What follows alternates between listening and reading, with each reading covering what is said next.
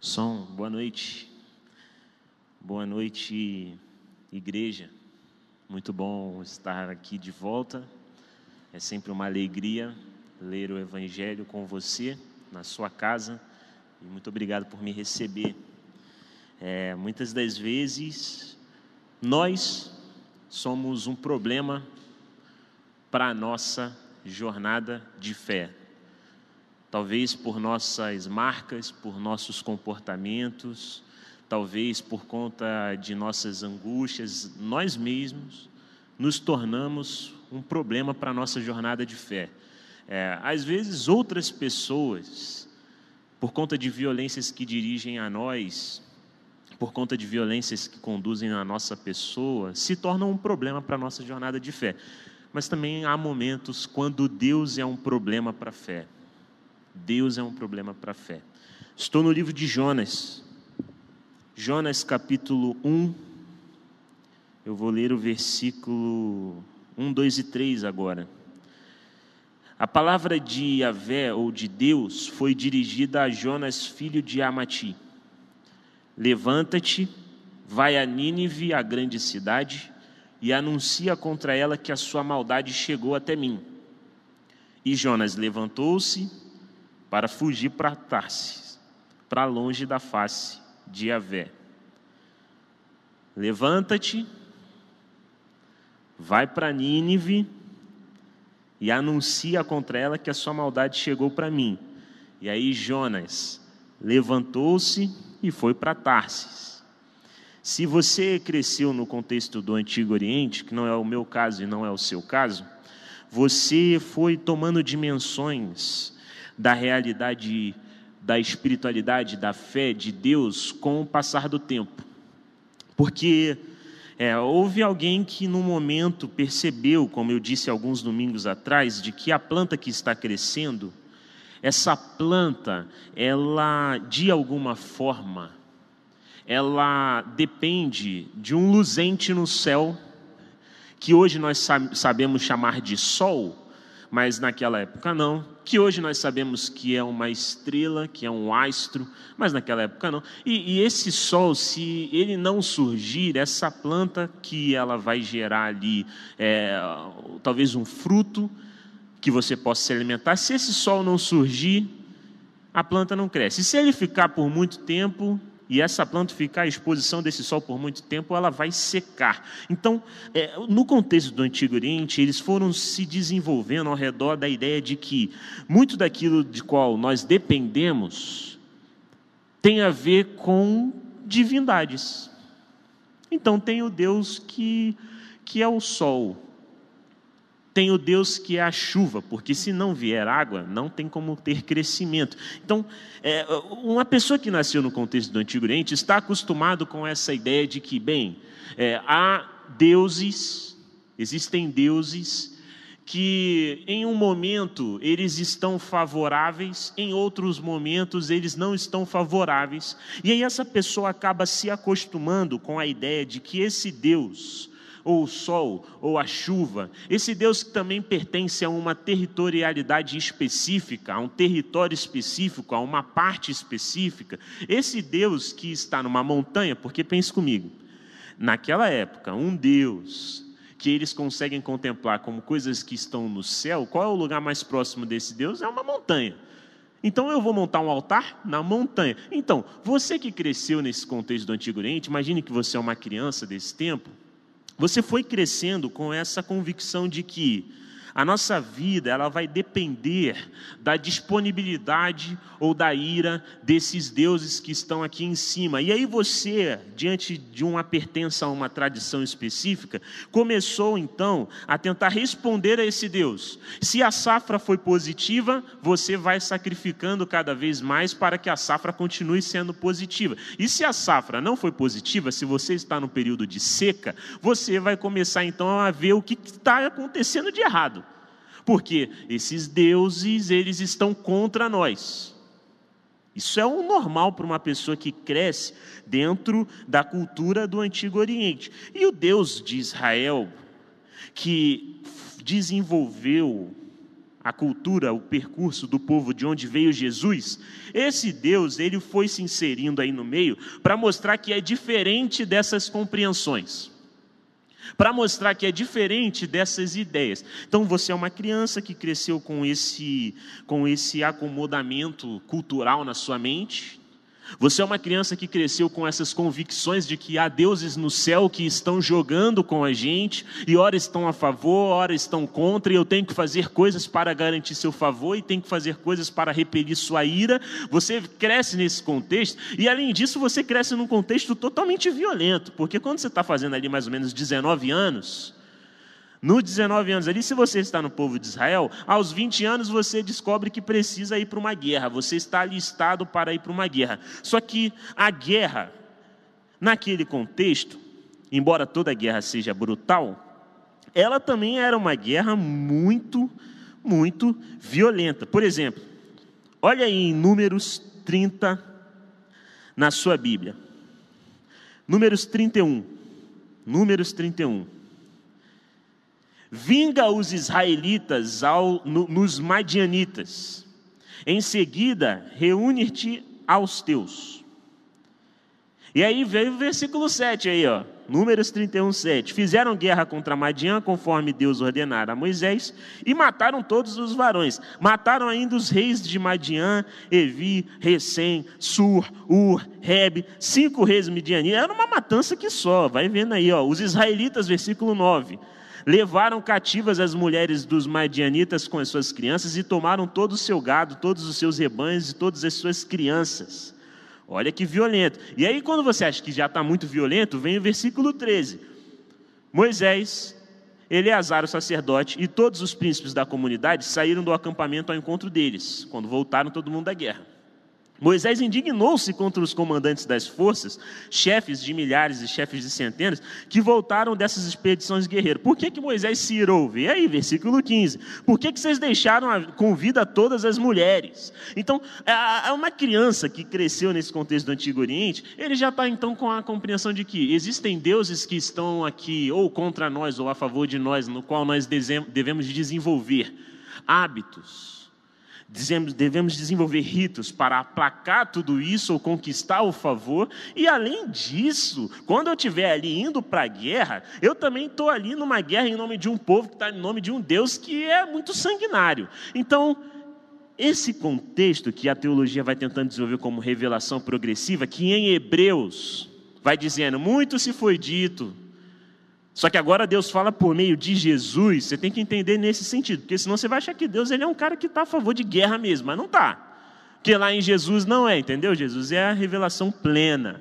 Mas uma criança que cresceu está acostumada com isso. E Jonas, Jonas viu isso, mas não da perspectiva dos vencedores. Jonas viu isso da perspectiva dos derrotados. Então, quando Deus fala assim, vai, levanta-te para Nínive, levanta-te e vai para Nínive, Jonas sabe o que está acontecendo. Porque Jonas falou: peraí, peraí, não, para Nínive? Não, para Nínive eu não vou.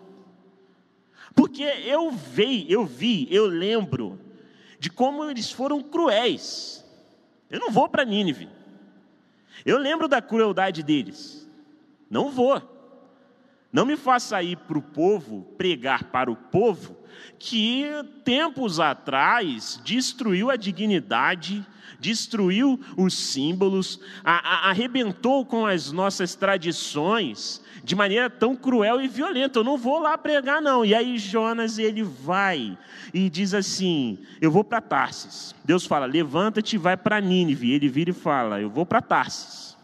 E esse diálogo ele é muito curioso porque a justificativa de Jonas é: ele pegou a passagem e embarcou para ir com eles para Tarsis, com os, com os mercandantes, para longe da face de Deus.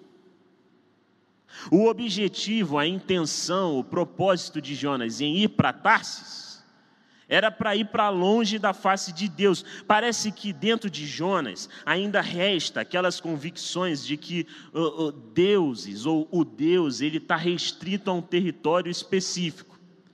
E aí, Nínive é para lá. E quando a Bíblia fala de Tarsis, é totalmente para lá. Nínive é bem lá para o oriente, enquanto Tarsis é bem lá para o ocidente. Então Jonas ele está assim dentro de uma de, um, de uma convicção. Ele está tendo um projeto de fé, uma espiritualidade que acha que Deus está restrito a um território específico, que nem os povos da sua época. Por isso que o diálogo, vai acompanhando na sua Bíblia, de Jonas com os marinheiros, ele se dá da seguinte forma: os marinheiros, quando viram que, mar, que o mar começou a ficar muito revolto, eles acordam Jonas e falam: Conta-nos qual é a tua missão, de onde você vem, qual a sua terra. Olha aí, qual a sua terra e a que povo você pertence.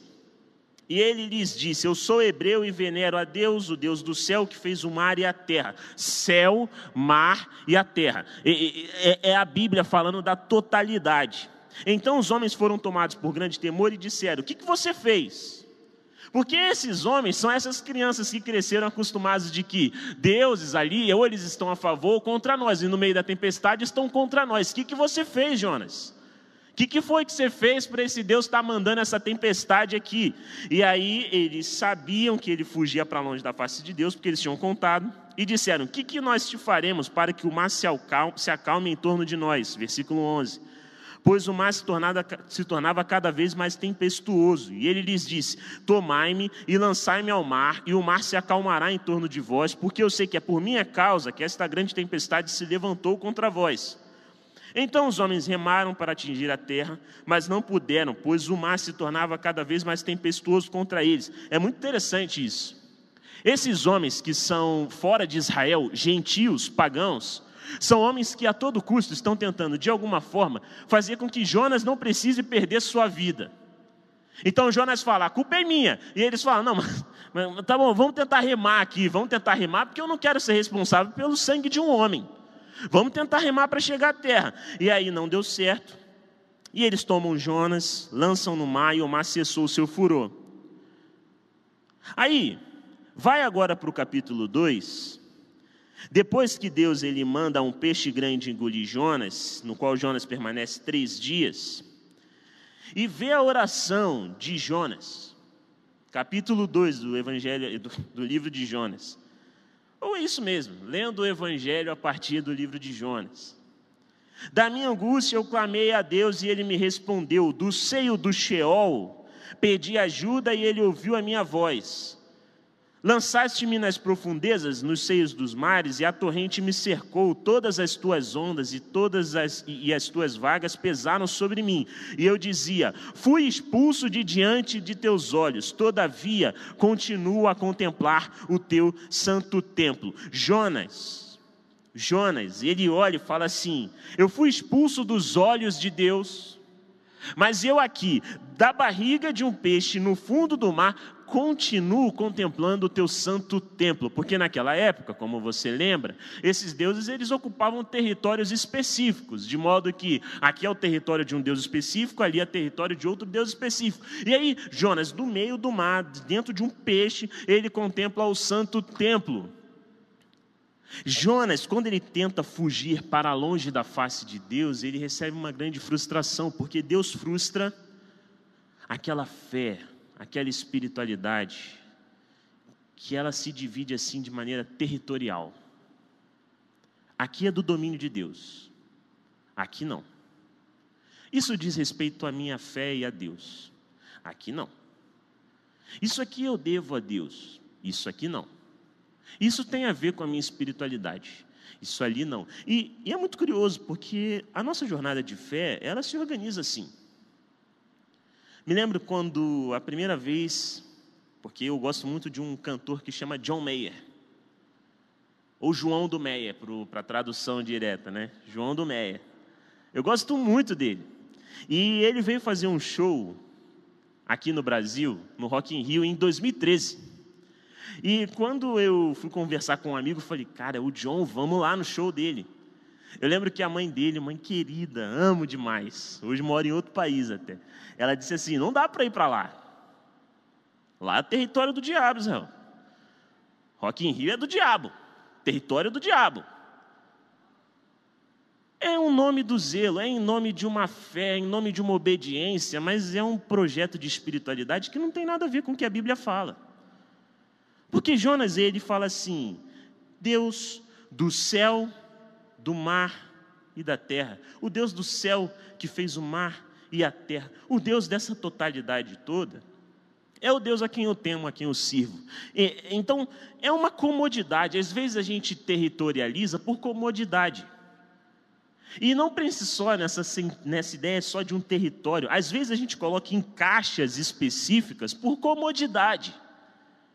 Eu vou ouvir só músicas de Deus, músicas é, do Senhor, músicas do mercado gospel, música da cultura que eu, eu, vou, eu vou vestir só roupas da cultura, e aí você começa a comprar aquelas roupas daquelas marcas Leão de Judá, é, Formiguinha de Jesus, porque é essa, essa ideia, como se há partes da nossa vida que dizem respeito a Deus, enquanto outras não dizem.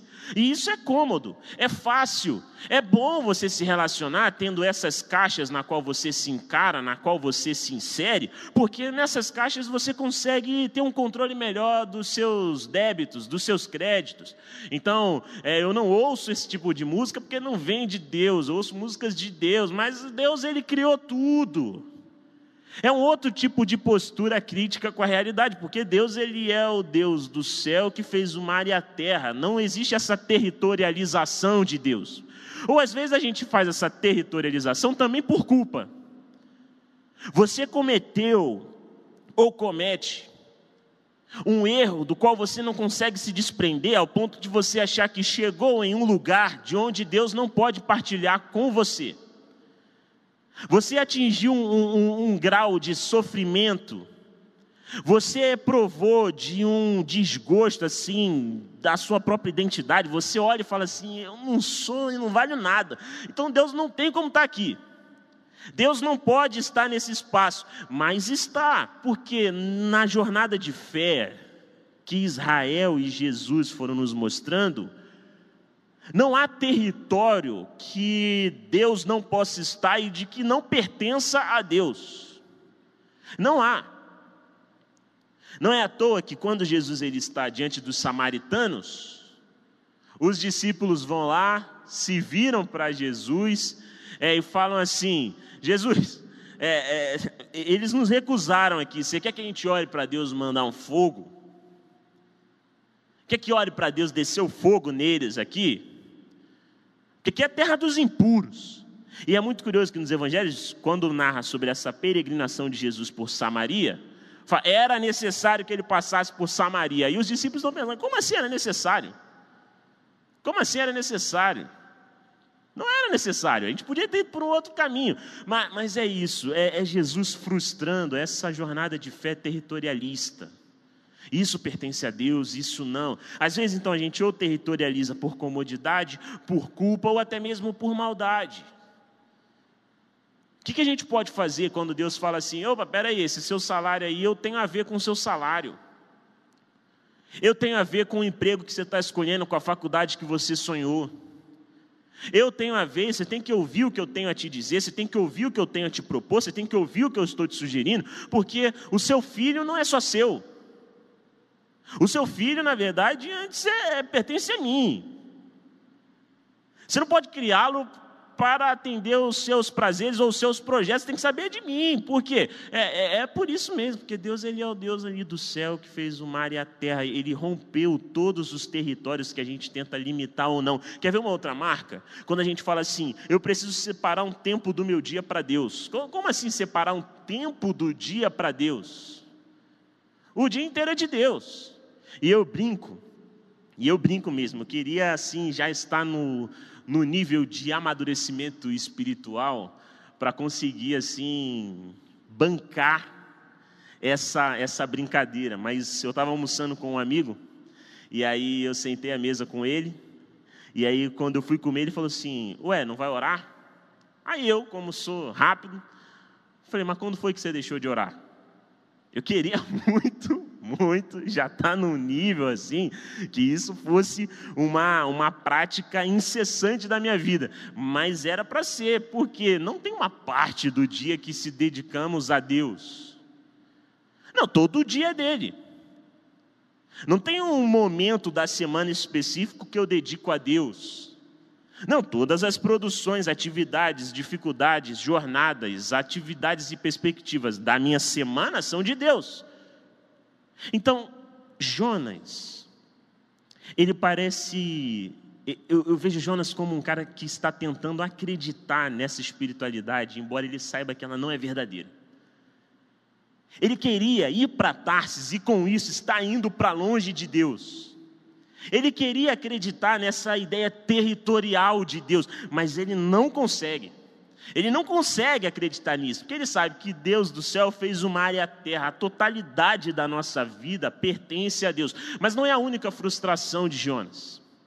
Não é a única, porque assim como Jonas, muitas outras pessoas, elas foram assim educadas no contexto do Antigo Oriente, há um Deus que ele dá o favor a partir do que nós entregamos a ele, e há um Deus que ele dá a punição quando nós não fazemos a ele o que nós estamos querendo. E aí Jonas, quando ele chega lá em Nínive, depois dessa primeira conversão, entendi, Deus, você não é territorialista. Entendi que do meio da barriga do peixe, no meio e no profundo do oceano, eu vejo o teu santo templo, eu vejo a tua face. Eu entendi. Aí Deus ele manda Jonas lá, versículo 5 do capítulo 3, capítulo 3. E quando Jonas ele termina de pregar, os homens de Nínive creram em Deus, convocaram um jejum e vestiram-se de panos de saco desde o maior até o menor. A notícia chegou ao rei de Nínive ele levantou-se do seu trono, tirou o seu manto, cingiu-se com um pano de saco e assentou-se sobre as cinzas. Em seguida fez proclamar em Nínive como decreto do rei e de seus grandes, homens e animais, gado graúdo e miúdo, não provarão nada, eles não pastarão e não beberão água, cobrir-se-ão de panos de saco, que é uma imagem do arrependimento, da penitência, e aí o rei de Nínive fala assim, não vai ser só seres humanos que vão fazer isso, os animais também estão envolvidos nisso. E eles vão se cobrir com panos de saco, invocarão a Deus em vigor e se converterá cada qual do seu caminho perverso e da violência que está em suas mãos. Quem sabe? Talvez Deus volte atrás e arrependa-se e revogue o ardor de sua ira, de modo que nós não pereçamos. E Deus viu suas obras, que eles se converteram do seu caminho perverso, e Deus arrependeu-se do mal que ameaçara fazer-lhes e não fez. Talvez você estranhe, porque a nossa forma de produzir conhecimento sobre Deus, ela é mais ocidental do que oriental. Então, para um judeu não tem problema dizer que Deus ele se arrependeu. Eles não têm problema de colocar a revelação de Deus e de perceber a revelação de Deus dentro de dinâmicas próprias da humanidade, próprias do, dos afetos. Deus ele se arrependeu e aí Jonas, ele então revela, porque isso trouxe a Jonas um desgosto e ele ficou irado. Então orou a Deus e disse: Ah, Deus, não era justamente isso que eu dizia quando estava em minha, é, ainda em minha terra? Foi por isso que eu fugi apressadamente para Tarsis, porque eu sabia que você é um Deus de piedade e de ternura, lento para a ira e rico em amor, que se arrepende do mal. Mas agora, Deus, eu te peço, toma a minha vida, pois é melhor para mim a morte do que a vida. Jonas, além de ter tido a frustração do Deus territorial, agora ele tem a frustração do Deus misericordioso. É frustrante. Os comentaristas eles vão tentando encenar o que seria esse texto de Jonas acontecendo hoje. É como se um judeu ele tivesse que ir lá pregar dentro de uma organização nazista. Foi o que Jonas sentiu. É como se um judeu tivesse que aparecer diante de Hitler e de seus comandantes da sua cadeia de comando e dizer assim: se arrependam, se arrependam.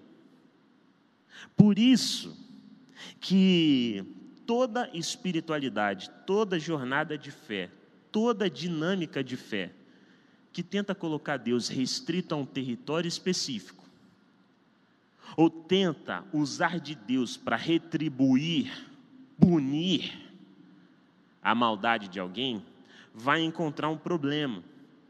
Porque no fim das contas, Deus ele fala assim: Tá vendo? Eu estou aqui. Você achou que conseguiria fugir da minha presença, me territorializar, me deixar em um lugar específico, mas eu estou aqui. E tá vendo? Eu estou aqui. E estou aqui para perdoar.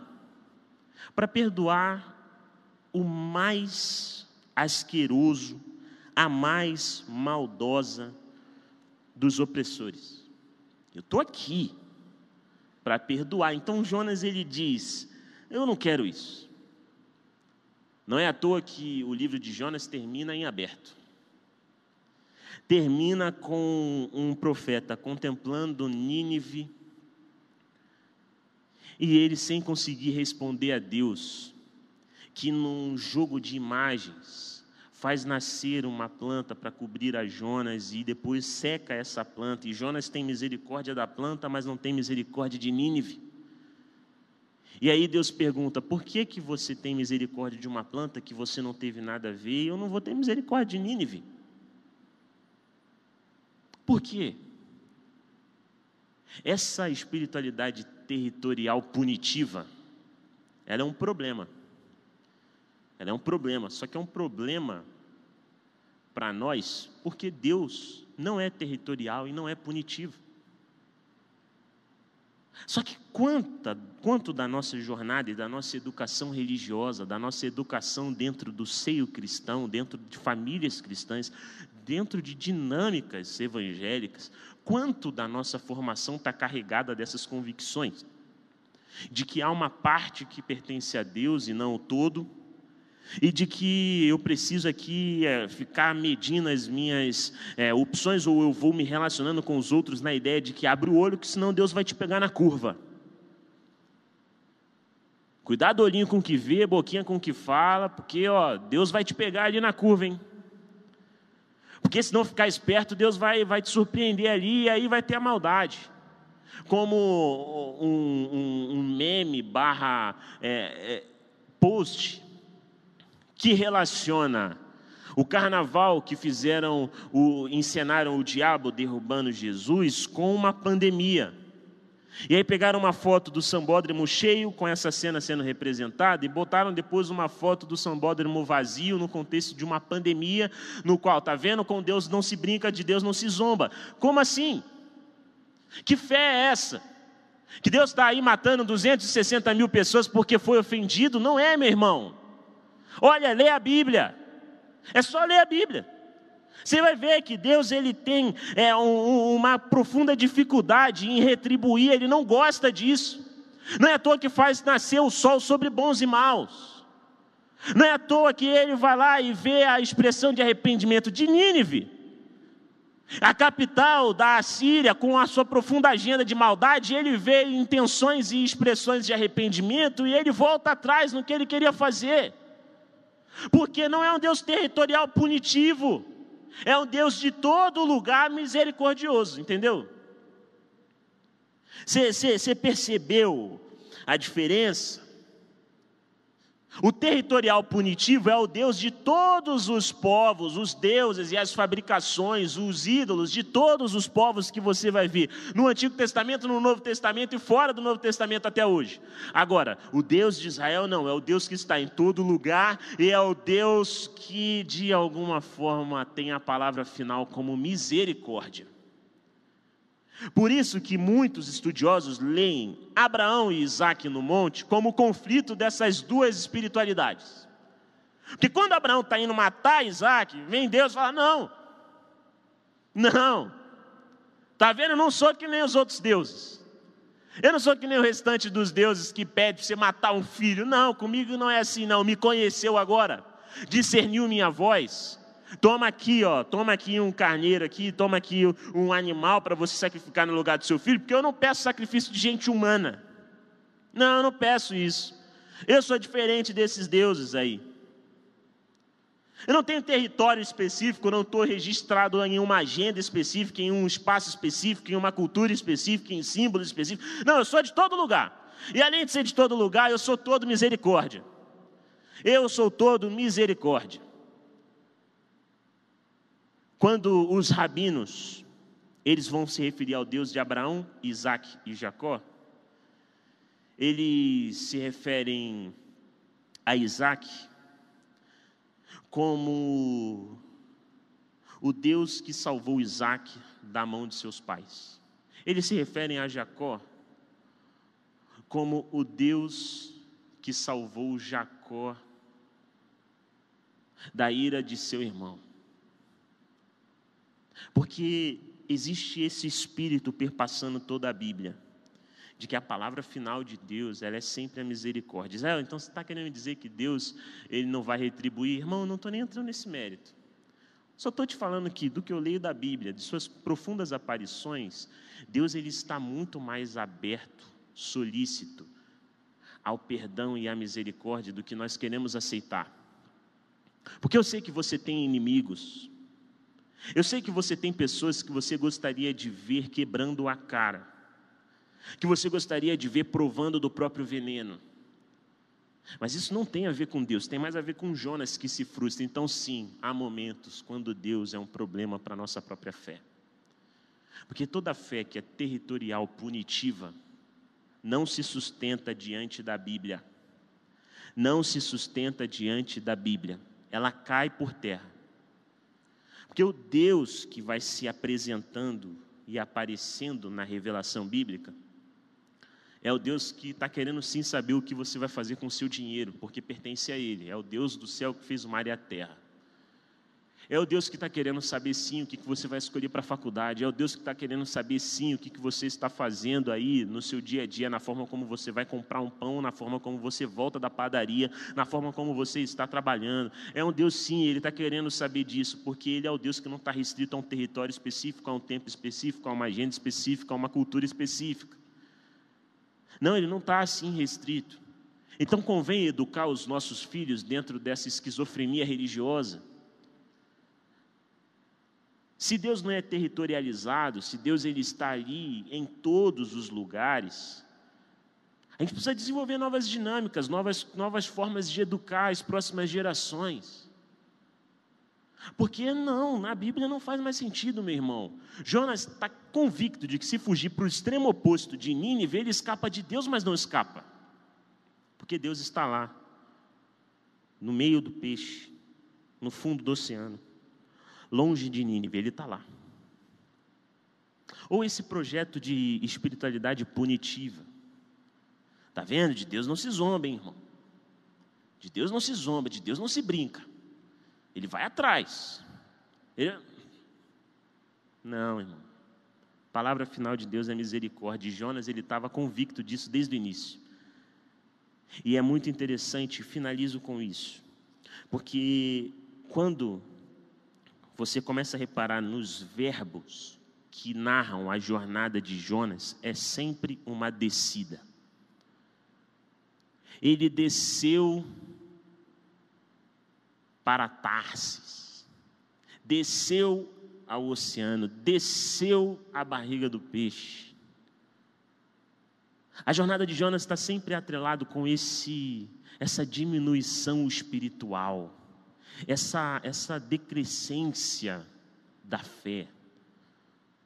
Porque desde o início há um homem que está assim: eu sei que Deus não está no território específico, pois tudo é dele. E eu sei que a palavra final de Deus é misericórdia, por isso que eu vou de qualquer forma tentar ir para longe e torcer para que ele sim puna esses ninivitas torcer para que ele retribua a maldade desses ninivitas. E isso gera sempre uma jornada de fé de morte. Por que, que você acha que Jonas, ele não quis acordar? Diante de uma tempestade, ele prefere dormir. Por que, que você acha que ele fala, me manda no mar logo? Pode me mandar. Ou por que, que você acha que ele ora a Deus e fala, Deus me mata? Porque ele não suportou a crise que Deus trouxe para a fé dele. Senhor Jesus, queremos que caia por terra todo projeto e toda jornada de fé que seja territorial punitiva, porque o Senhor não pertence a um território específico. O Senhor é dono de tudo. O Senhor não pertence e não tem parte do nosso tempo e da nossa agenda. O Senhor tem tudo. E a palavra final que o Senhor tem é misericórdia. E não vou te punir. Quantas pessoas, Senhor, da nossa igreja, quantas pessoas que nós conhecemos, estão espiritualmente descendo, decrescendo, estão aqui, Senhor, afundando a sua fé porque ainda estão amarradas nessas perspectivas. Liberte, Senhor. Mostre aqui não há um território que a culpa impediu a sua entrada, a sua chegada. O Senhor está em todo lugar.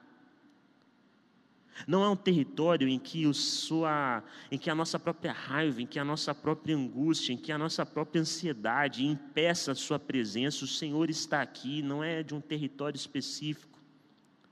Liberte, Senhor, dessa maldade, livra-nos do mal. Dessa vontade de ver outras pessoas que nós discordamos, de que nós não gostamos, sendo assim é, é, punidas Tira-nos o prazer de ver a dor da maldade, a dor e o sofrimento de quem foi mal. Nós não queremos nos regozijar com isso, Senhor. Não queremos aplaudir quando um ímpio morre. A gente quer, como o Senhor, chorar diante de Jerusalém maldosa. Então, liberte-nos, Senhor, liberte-nos, liberte-nos dessa fé, dessa espiritualidade territorial e punitiva. Liberte-nos, Senhor, em nome de Jesus. Em nome de Jesus, em nome de Jesus. Amém. Amém. Amém.